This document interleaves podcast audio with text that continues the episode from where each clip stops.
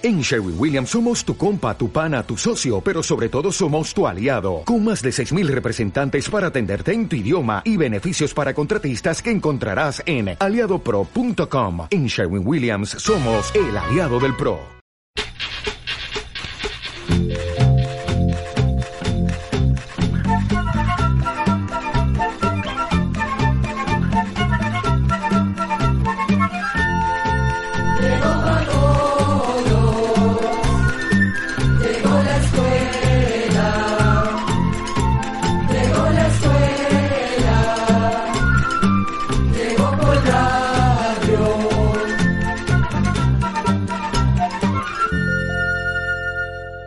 Ya estamos amigos con ustedes, preparados como siempre para entregarles una nueva edición de...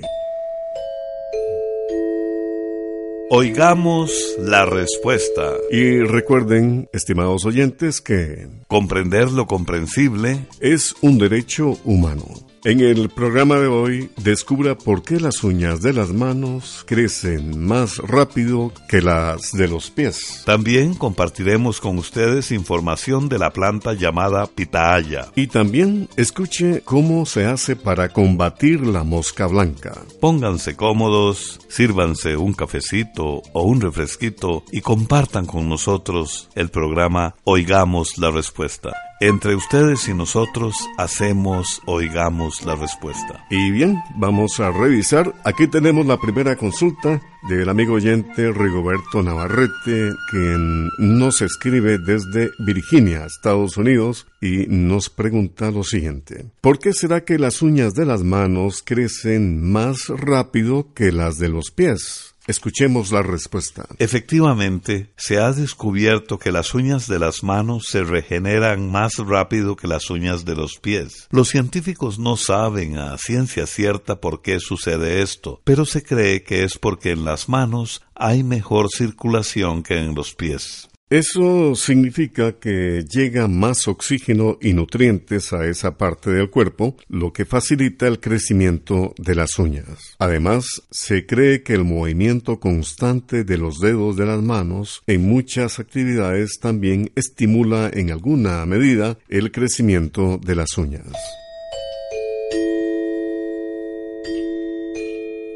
Desde la ciudad de Punta Arenas en Costa Rica, un amigo oyente pregunta Quiero saber sobre la planta pitaya, de dónde es nativa, por qué tarda tanto en producir frutos y cuáles son las propiedades alimenticias y medicinales de la pitaya. Oigamos la respuesta. La pitaya o fruta del dragón es nativa de Centroamérica. Se cree que antes de la llegada de los españoles a nuestras tierras, en los bosques de Centroamérica, millones de pitayas colgaban sobre los árboles más grandes y producían miles y miles de carnosos frutos. Estos frutos eran una importante fuente de alimento para los animales silvestres y para los indígenas. La pitaya puede desarrollarse tanto en el suelo como en las copas de los árboles. Una sola planta de pitaya es capaz de formar una enorme cepa compuesta de varios cientos de tallos que se desarrollan como una espesa o tupida maraña. La formación del fruto de la pitaya desde la polinización hasta la recolección dura de cuatro a ocho meses dependiendo de las temperaturas de la zona donde se cultiva.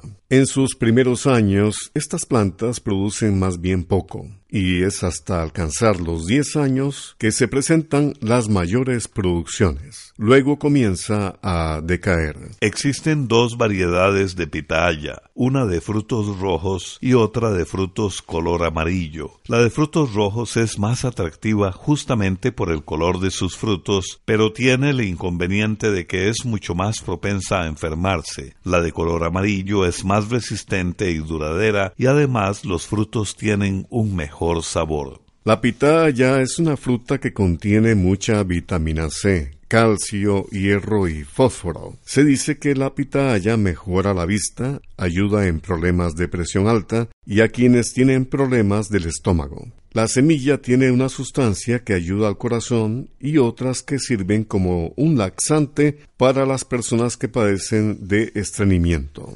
La pitaya también ayuda a reforzar el sistema de defensas del cuerpo. Con la pitaya se preparan vino, dulces, refrescos y cerveza. Del líquido que sueltan los tallos también se fabrica jabón y la cáscara se usa como forraje para ganado.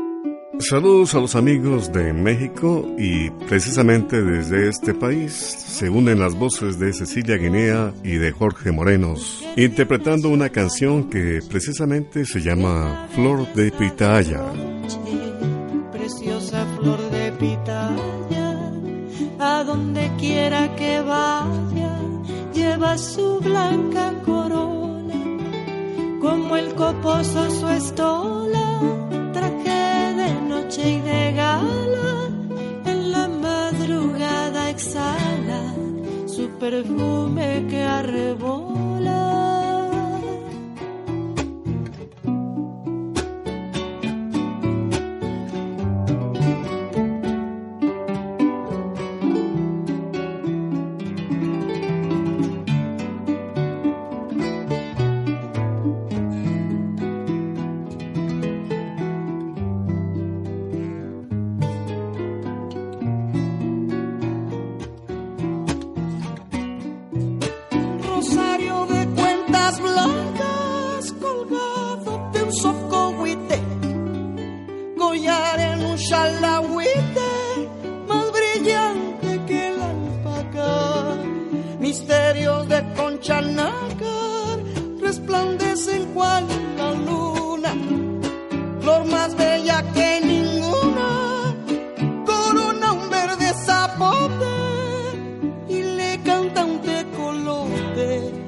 Bajo el pelo de la bruma.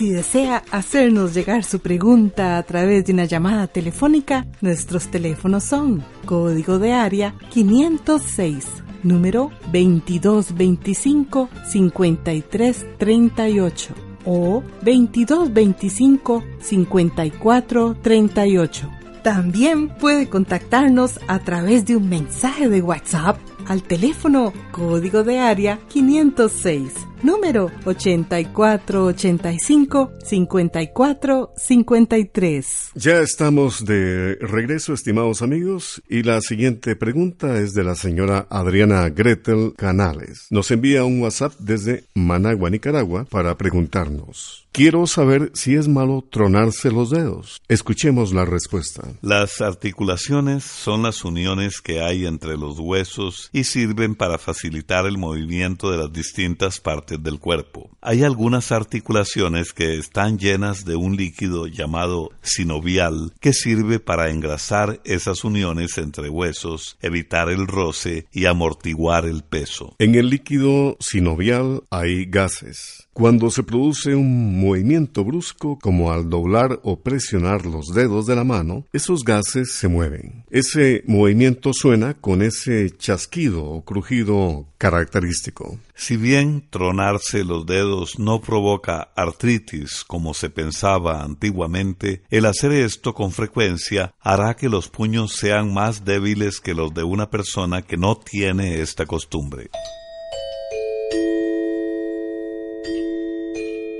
Hemos cumplido satisfactoriamente 54 años de tradición con este espacio. Oigamos la respuesta. Gracias por su sintonía. Quiero saber cómo están los pronósticos de este año sobre el fenómeno del niño para Centroamérica, ya que he leído varias informaciones que entran en contradicción. Es la pregunta que desde Boaco, Nicaragua, nos hace el señor Gabriel Bojorge Castillo. Escuchemos la respuesta. El fenómeno del niño se presenta en todo el mundo y se debe a que las aguas del Océano Pacífico se calientan por encima de lo normal. Cuando esto sucede, ocurre una merma de las lluvias en la vertiente del Pacífico y un aumento de las lluvias en la vertiente del Atlántico. Todo ese fenómeno dura de 12 a 24 meses. Luego, las aguas del Pacífico se enfrían volviendo a su estado normal, pero siguen una tendencia hasta enfriarse más de lo normal. En ese momento ocurre lo que han llamado el fenómeno de la niña que tiene efectos contrarios a los del niño. Según lo que han calculado los meteorólogos, que son los científicos que estudian el clima, desde febrero de este año 2019 nos encontramos bajo la influencia del niño y posiblemente esas condiciones persistan hasta octubre.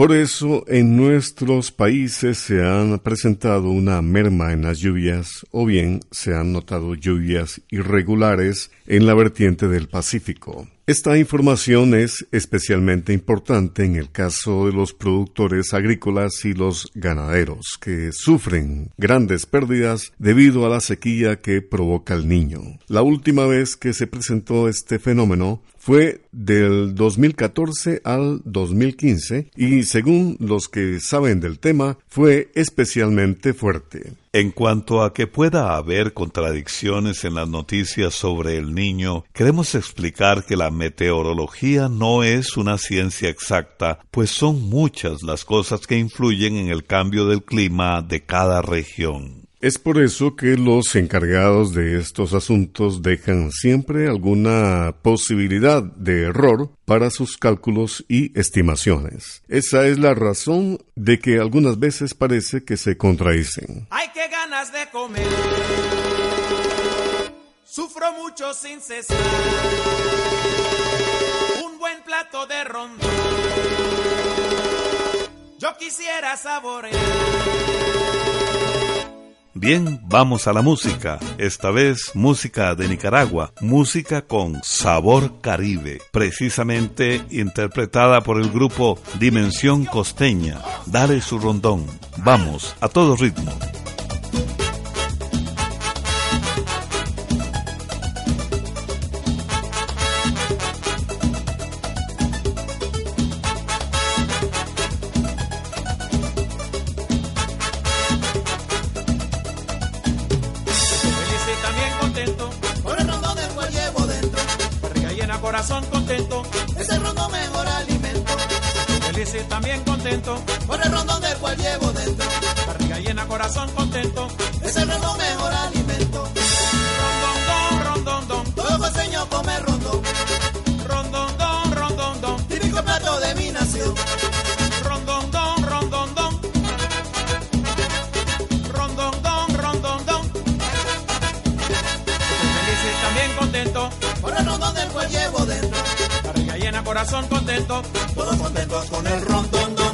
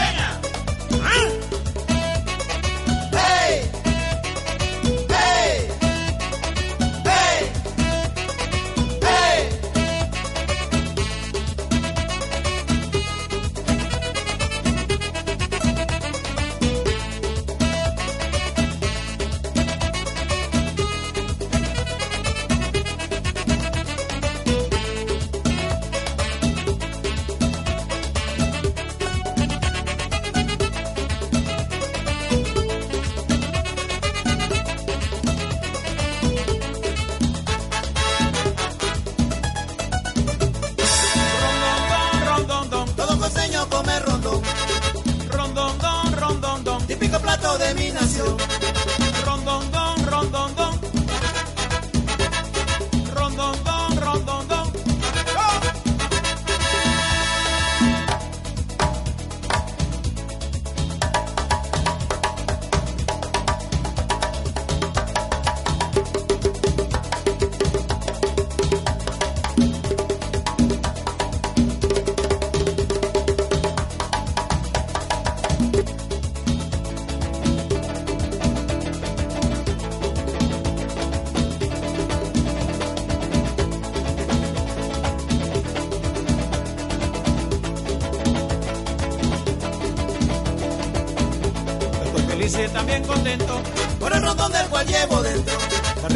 Corazón contento. Es el rondón mejor alimento. Rondondón, rondondón. Todo costeño come rondón. Rondondón, rondondón. Típico plato de mi nación. Rondondón, rondondón. Todo costeño come rondón. Rondondón, rondondón. Rondondón, rondondón. Envíenos sus preguntas al apartado 2948-1000 San José, Costa Rica. También nos puede contactar al correo electrónico isq.org o encuéntrenos en Facebook como Oigamos la Respuesta. Gracias a esta radioemisora que nos permite comunicarnos con usted y por supuesto agradecemos su amable atención. El señor Benito Huembes nos envió el siguiente WhatsApp desde donde radica, en Chinandega, Nicaragua. Solicita lo siguiente. Quisiera saber cómo se puede combatir la mosca blanca. Oigamos la respuesta. La mosca blanca es una plaga que afecta mucho la agricultura de nuestros países. Existen muchas especies y clases de mosca blanca. En realidad no es una mosca sino más bien un insecto pariente de las chicharras. Es muy pequeñita, como del tamaño de la cabeza de un alfiler, y tiene las alas blancas. En las plantas que están infectadas se pueden ver estos insectos como especie de puntitos blancos por debajo de las hojas. Este insecto tiene una especie de agujita muy fina que mete en las hojas de las plantas para chuparles la savia. El problema es que, además, al chupar, inyectan un virus que las enferma. Esto lo hacen con las matas de frijol, tomate, algodón, chile dulce o chiltoma, tabaco, melón, pepino, sandía, zapallo y camote. Las plantas de estos cultivos se pueden quedar enanas, ponerse amarillentas como las hojas arrugadas y dar muy poca cosecha o no producirla del todo. Una vez que la mosca blanca ataca las plantas y les transmite el virus que las enferma, es poco lo que se puede hacer, porque en unas cuantas semanas todas las plantas estarán dañadas. Estos son algunos consejos para proteger la mayor parte de los cultivos del ataque de la mosca blanca. Atención, se deben destruir las malezas en las que la mosca blanca se reproduce, como por ejemplo la mala hierba llamada escobilla, eliminar los rastrojos o socas porque allí se desarrollan las moscas y virus. También sembrar en las parcelas pequeños tapavientos tupidos y altos de maíz, de sorgo o de un zacate llamado king grass. Se deben sembrar especialmente en los costados de la parcela. Ahora bien, por algún motivo, el color amarillo atrae a estas moscas. Por eso resulta útil colocar trampas de color amarillo encendido en las siembras. Las trampas pueden ser envases vacíos de plástico, como esos de aceite para motor. Se untan con grasa de la que se le pone normalmente a las máquinas para que las moscas se peguen en ella y se colocan metidos boca abajo en palos enterrados. Otra cosa muy importante es mantener las siembras en buenas condiciones, dando el abono y el riego que necesitan. Así las plantas tendrán suficiente fuerza y soportarán mejor el daño que pueda ocasionarles esta plaga. Finalmente, queremos decirle que solo un sistema de combatir la plaga no es suficiente, sino que hay que usar varios a un mismo tiempo. A esto se le llama manejo integrado de la plaga. Y siempre hablando de la mosca blanca, la idea es lograr buenas cosechas y no perjudicar a la gente, ni contaminar el ambiente. Hoy en día, en casi todos los países de Centroamérica, hay muchos técnicos trabajando para encontrar soluciones que ayuden a combatir la plaga de la mosca blanca. Vamos a la música. Todo el sabor, toda la tradición, la leyenda del gran Damaso Pérez Prado se expresa en esta inolvidable interpretación. Cereza Rosa, Cuba en la música.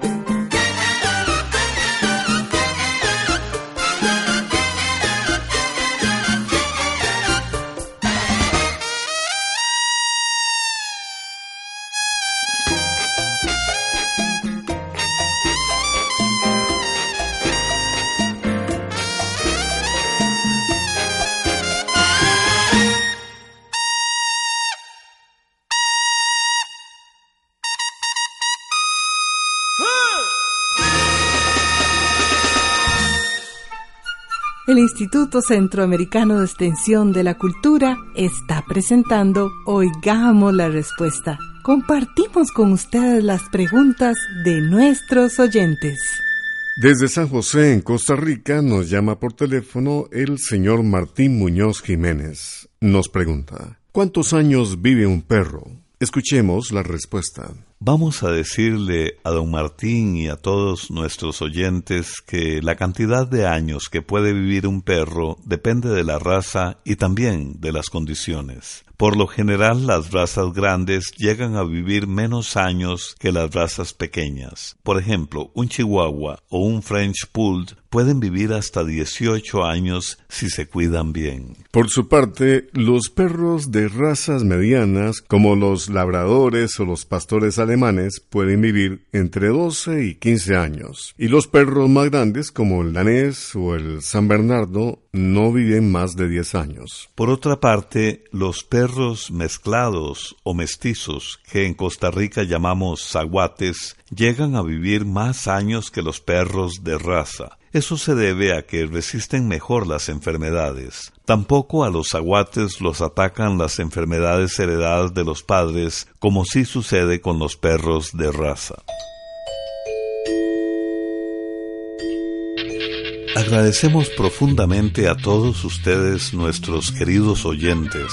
Es gracias a ustedes que hemos estado al aire por 54 años de manera ininterrumpida. Compartiendo sus inquietudes, anhelos y curiosidades sobre este extraordinario mundo que nos rodea. Y como nos hemos dado cuenta muchas veces en nuestro programa, este magnífico mundo se encuentra en constante cambio. Los volcanes emergen el mar se sacude, la tierra tiembla y se levantan las cordilleras. El árbol que comienza como una pequeña semilla va creciendo y va cambiando, pero es importante recordar que sus raíces permanecen. Esas raíces lo han hecho fuerte y lo hacen continuar creciendo. De esta manera, nosotros también hemos ido cambiando para llevarles a ustedes de mejor manera la información que necesiten. Por eso nos alegra saber que muchos de ustedes se han entusiasmado con la nueva canción que hemos elaborado para el inicio de nuestro programa. La canción la realizamos con mucho cariño entre el personal del ICQ. Esas voces se entrelazan y representan la diversidad que existe tanto dentro como fuera de esta institución.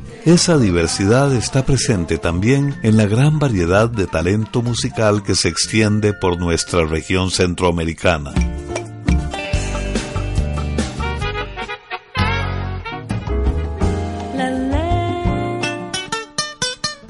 Por eso hemos venido compartiendo con ustedes este gran tesoro cultural que nos une como región.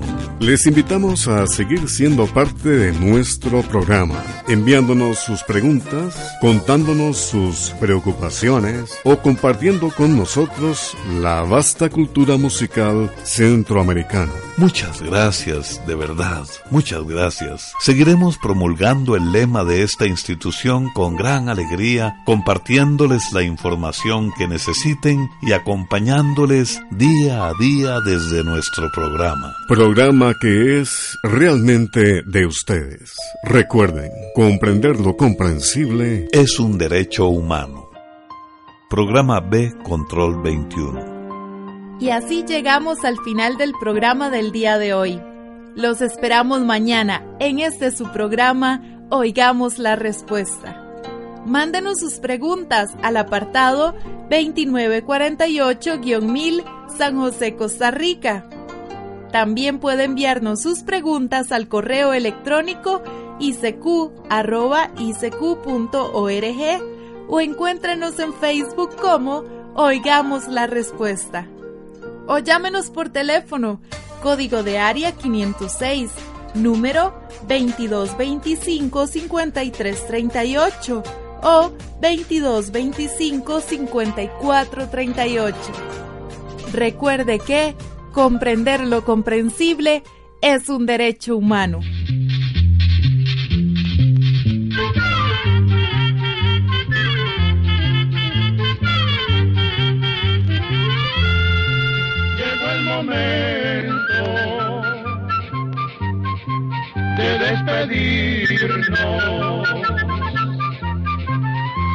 La escuela, se va cantando